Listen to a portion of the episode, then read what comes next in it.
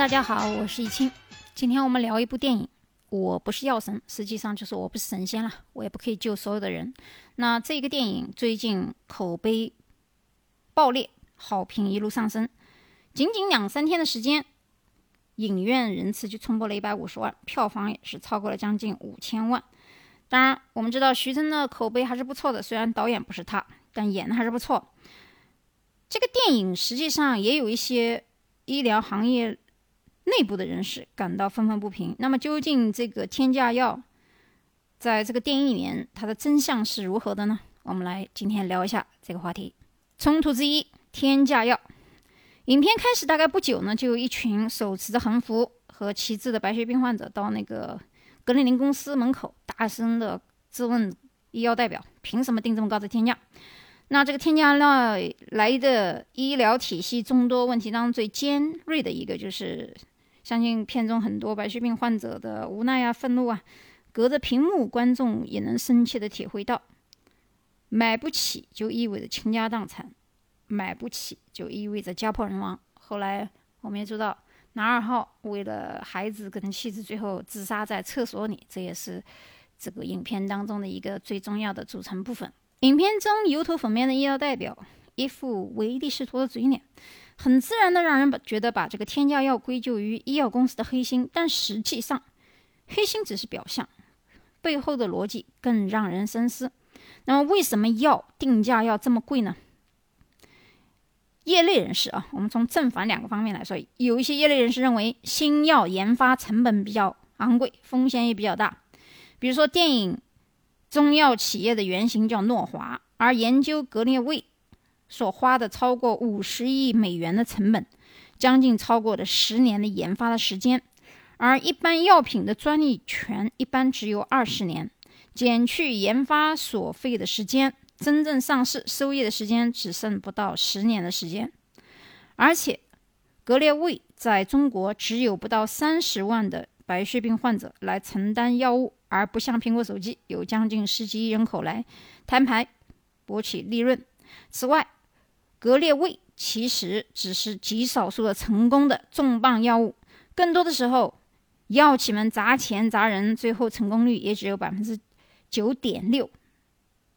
我们举个例子，还是以这个诺华为例子，一九九七年到二零一一年，诺华公司一共在研发新药上投了将近八百三十六亿美元的成本，其中只有二十一种药成功获批上市。一旦重磅新药，遭遇滑铁卢，药企轻则大规模裁员，或者是数亿美金的损失；重则公司倒闭。所以，又比如举个例子，二零一六年，制药公司 Infinity 其中血液肿瘤药用来单药治疗晚期惰性非霍奇金淋巴癌患者，试验应答率只有百分之四十六。但是由于合作对象艾伯维终止了合作，说所以 Infinity 只能是直接裁员科研人员，达到员工人数的百分之二十一，股价暴跌百分之六十六。那么这一个背景是从正面的，从行业内就是做医疗的这一块的人的一些评价和评论。那么我们站到消费者这一块来看一看，消费者是如何谈的呢？有这么一部分消费者认为呢？所有垄断或者是药企、医企、代理公司的那一群人，是某个国家的那一群人的利益关系。不管是当皇帝的还是当太监的，他们认为这帮的人跟普通老百姓没有关系，所以暴利是从那些医药代表和代理公司或者是 agent 啊这样的公司里面拿回扣得到的。那么这是消费者的一个说法。那么我们再看第二个冲突，在这个电影里面。讲的是什么呢？是仿制药。在电影里面，当陈勇替他从印度买仿制药的时候，说国内正在用这个正版的格林林药四万，而印度仿制药才两千元的时候，陈勇就先是讥笑不兴，而是后又震惊：一个效用非常相同的药，居然相差二十倍。也不知道从何时起，印度仿制药成为了许多中国患者的最后的救命稻草。这里面我插一句，其实实际上我们在打贸易战的时候，中国一直认为中国制造销往美国的量要比中国。进口的要多很多，所以实际上在美国根本就完全不完全是完全 made in China 的产品。现在很多廉价的商品产品，美国是从越南、菲律宾、马来西亚、泰国，包括一些不知名的非洲国家和土耳其这些国家来进行购物购买的。有一些产品已经替代了中国的源头，很多人可能并不清楚。不管这个贸易战怎么打。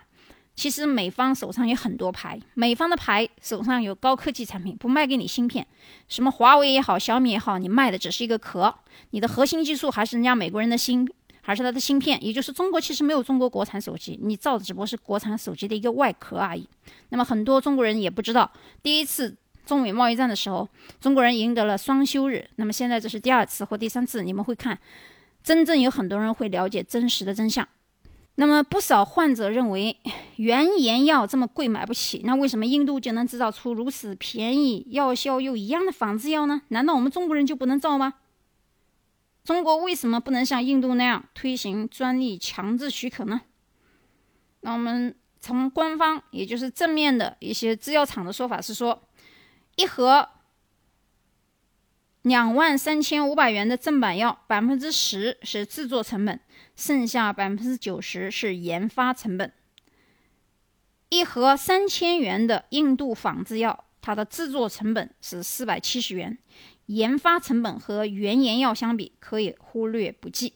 那么这个时候，这是从制药厂的说法是说，由于他们在研发上花了很大的成本啊，这是一个说法。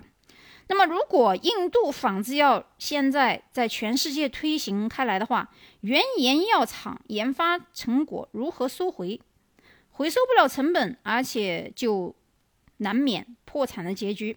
那从另一个角度来看，既然仿制药都这么赚钱了，谁还还去研发新药呢？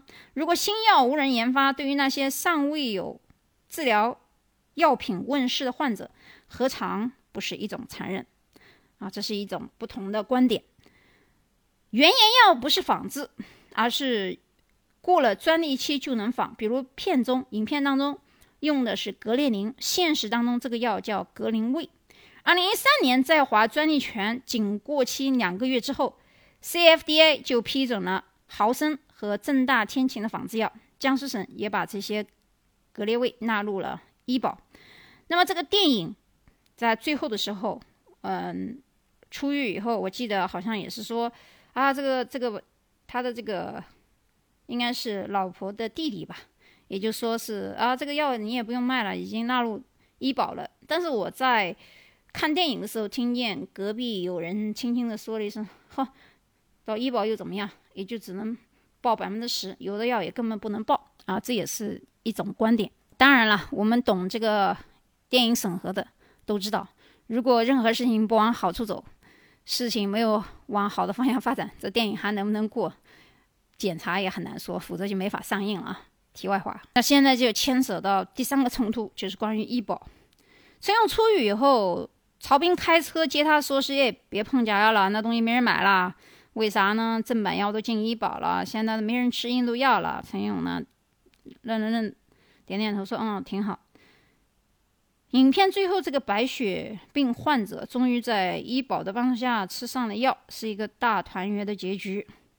很多人觉得，哎呀，陈文的付出没白费啊！终于国家引起了重视，而且最近我发现不少新闻和不管是媒体啊、微信号的一些文章都在讲，国家已经开始调查哪些药特别贵，哪些药可以纳入医保。答案很简单：医保黑洞。这里有一些数据，我给大家读一下。二零一一年，为了解决广大城市无业者和自由职业者的医疗问题，组建城镇居民基本医疗保险基金。该基金当年保费收支亏盈一千六百五十一亿，此后越拉越大，全靠财政补贴。二零一四年，为了覆盖更多人，城镇居民医保与新农合整合。设立城乡居民基金医疗保险基金，亏损规模持续扩大。就这样，医保基金和养老保险一道，随着保障面的扩大，把社保基金拉入整体收支亏损，而且越来越亏的这样一个境地。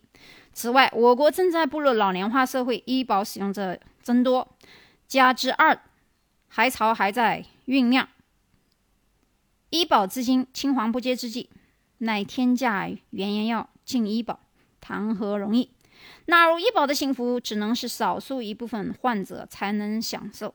目前，医保谈判成功的药品，在我国的销售规模约一千亿元。仅占抗癌药物总费用的百分之九。更让人忧心的是，我国近两年国外新药上市速度大大加快，国内抗癌用药与国外同步已经不再是什么大问题。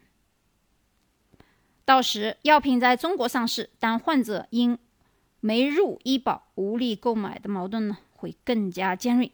那这些问题出来以后，我们来怎么来解决这些问题呢？国家的基本采取的策略呢是医保谈判即采降一次价，仿制药替代再压一次价，这是目前的这个情况。前面也说了，在中国原研药在专利期受保利保后，其他厂家不能仿。那如果没有纳入医保，那就全部需要自己承担。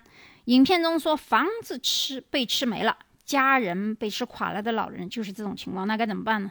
我国是一个经济发展非常不平衡，而且国情相当复杂的国家，国民的医疗保障需求也纷繁复杂，必须建立多层次的医疗保障制度，针对不同的消费能力、不同的医疗需求的人群，提供一些不同的服务，来抵御疾病带来的风险。在这个情况下，有时候有一些保险的行业，比如说大医大病医保。财政拿出一些资金为这些困难户买保险，贫困户从小头甚至不出，利用商业保险这个杠杆，结合更多的资金发挥共济作用。比如说，在影片当中的老人，如果提前购买了健康险，就可以避免倾家荡产买药的悲剧，因为这种情况可以纳入到健康险的报销范围之内。影片当中，张长林感叹。陈勇靠一个人拯救不了所有白血病患者时，曾经说：“世间只有一种病，那就是穷病。”这句话引起了不少人的共鸣。在大家询问社会医疗保障不完善、感叹穷病要人命的时候，也请大家一定要记住：只有大家一起来推动医保完善、群策群力。才能推进我国医疗保健体系的健康发展，也不能作为一个局外人。但是在今天这个电影拍出来以后，我们不得不说，导演文牧野对中国的医药发展还是做了一定的贡献。因为最近我们看到很多地方啊，政府啊是有所行动的。好，今天的节目呢就到这里，我们下一期再见。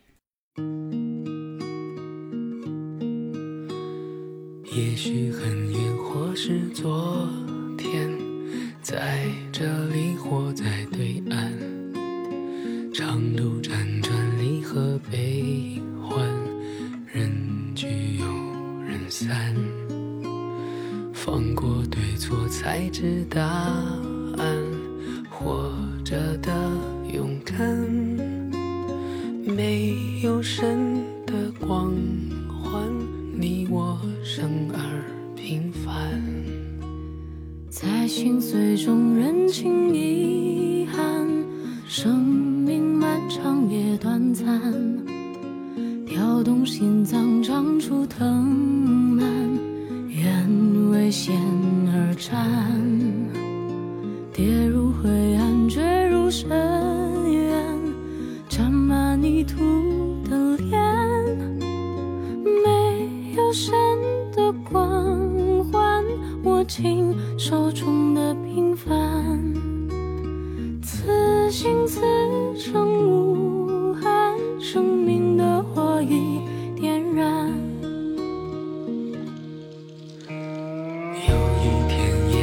会走远，也许还能再相见。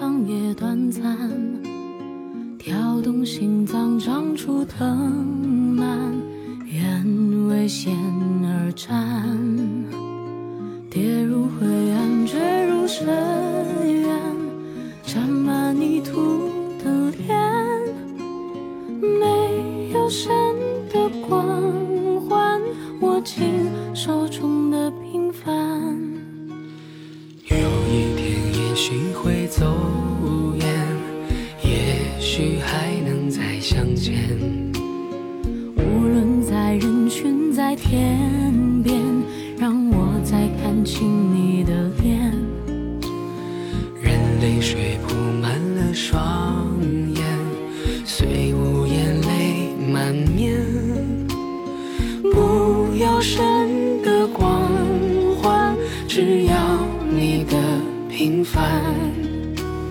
此心此生无憾生命的火已点燃。